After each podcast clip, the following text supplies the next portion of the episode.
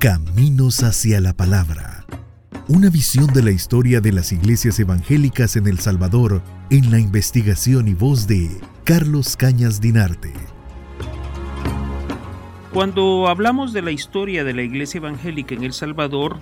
y así como hemos estado haciendo en los programas anteriores, a veces quizás se nos olvida que mucha de esta ola protestante llegó a nuestro país a finales del siglo XIX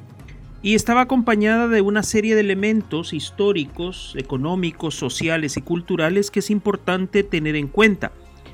Para empezar, digamos que a finales del siglo XIX y en especial a partir de 1875,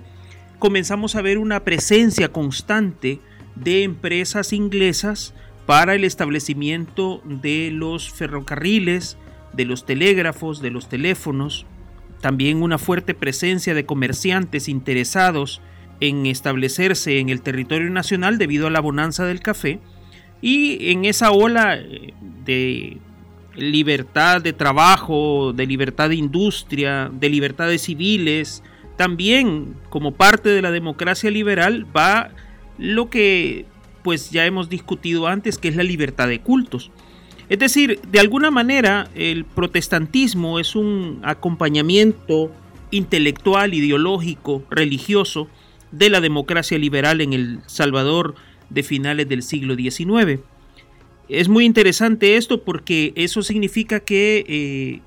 el protestantismo, las iglesias evangélicas, también tenían que ver con el avance del progreso, el desarrollo económico de esas élites que estaban consolidándose en el territorio nacional en los últimos años del siglo XIX y los primeros del siglo XX. En ese sentido, eh, hay que también revalorizar el trabajo que hicieron los misioneros ingleses, estadounidenses, alemanes, belgas y de otras procedencias que llegaron al territorio nacional porque eh, sin toda esa comunidad, sin todas esas comunidades, prácticamente no se habría dado eh, la penetración de las iglesias evangélicas en el territorio nacional. Y hay que decirlo también, la apertura que se logró en ámbitos legales, culturales, después de la Revolución Liberal de 1871 fue la que les dio el escenario perfecto para poder desarrollar estas ideas religiosas y mantener un pulso, un pulso que no llegó a ser tan violento, tan desgastante con la Iglesia Católica.